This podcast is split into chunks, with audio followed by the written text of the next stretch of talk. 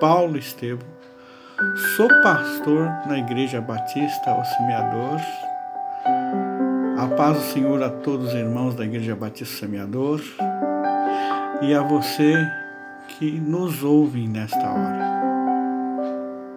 Vou falar, contar uma história aqui de dois amigos.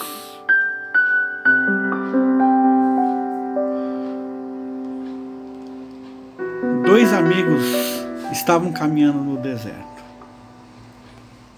Num certo ponto, eles tiveram uma discussão. E um deles deu um tapa na cara do outro.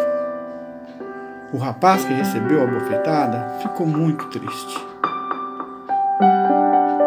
E sem dizer nada, ele escreveu na areia: Hoje, meu melhor amigo me deu uma bofetada na cara. Continuaram andando até encontrarem um oásis com um lindo lago. Ali eles pararam para se refrescar. O rapaz que levou a bofetada caiu em um buraco com muita lama. Começou a afundar, afundar. E o amigo, mais do que depressa, o socorreu e o salvou.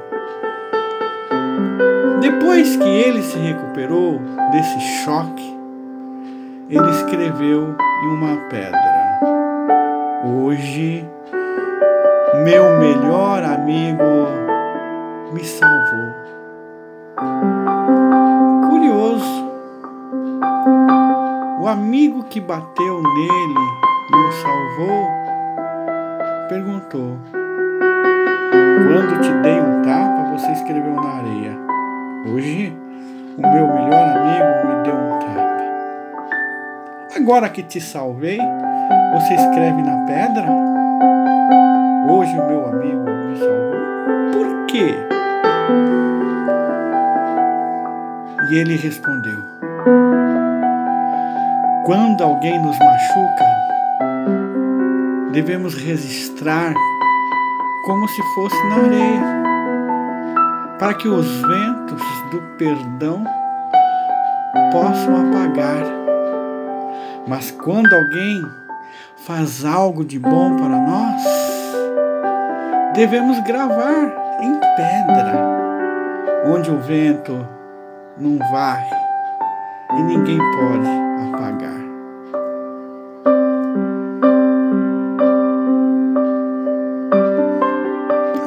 Valorize as coisas que você tem de bom na vida. Valorize as pessoas que fazem ou aquilo que elas fazem de bom para você. Todo, tudo aquilo que é mal devemos varrer da nossa mente, do nosso coração com o perdão, mas lembrar das coisas boas, valorizando as coisas boas que passamos juntos. Isso me faz lembrar da oração do Pai Nosso. Quando Jesus ele nos ensinou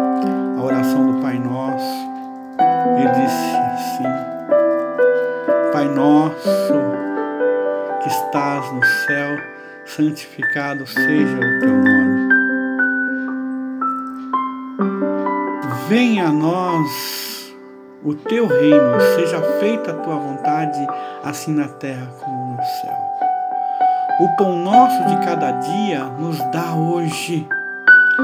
Perdoa-nos as nossas ofensas, dívidas, assim como nós perdoamos nossos ofensores devedores. A oração do Pai Nosso nos ensina, eu quero ressaltar a parte do perdão. Porque a primeira parte, quando diz assim, Pai Nosso que estás no céu, santificado seja o teu nome, é a invocação e adoração a Deus no início da nossa oração. quando dizemos venha o teu reino, seja feita a tua vontade, fazemos aqui o reconhecimento da sabedoria e da vontade de Deus. E quando falamos o pão nosso de cada dia nos dá hoje, nós pedimos o sustento material e espiritual, que mesmo que o trabalho seja ele material, mas é Deus que dá saúde e traz para nós o sustento.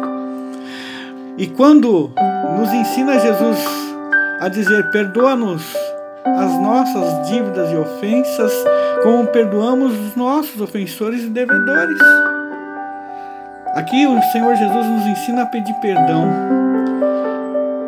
a Deus. Mas esse perdão que pedimos a Deus, ele está será comparado a como nós somos ou não somos misericordiosos com nossos outros irmãos ou amigos, parentes, vizinhos. O quanto nós perdoamos ou não perdoamos. A equivalência, aqui sim há uma equivalência. Lá em Marcos 11, 25 diz: Quando estiverdes orando, perdoai se tendes alguma coisa contra alguém, para que o vosso Pai, que está nos céus, vos perdoa as vossas ofensas. Olha. Se o meu coração, o seu coração, se algum coração está cheio de mágoa, cheio de tristeza, cheio de lembranças ruins contra alguém, Deus se lembrará também das nossas malignidades e não poderá nos perdoar porque nós não somos misericordiosos. Seja misericordioso. Varra da sua mente, do seu coração, da sua vida as ofensas, as mágoas, as tristezas que você tem com alguém. Não é questão de mérito ou não. Não é questão de merecimento. Mas se você ama a si mesmo, perdoe. Porque o vosso Pai, como está escrito aqui no verso de Marcos 11, 25, porque o vosso Pai que está no céu vos perdoe também. Amém.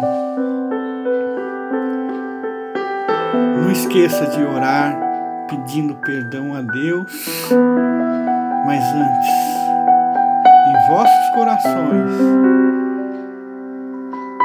deixe o vento do perdão passar. Deixe que essa mágoa, tristeza, seja varrida do seu coração pelo poder do perdão de Deus. E viva uma vida cheio de alegria na presença de Deus. Glória a Deus, a paz do Senhor Jesus. Compartilhe essa mensagem de perdão. Amém? Deus abençoe a todos.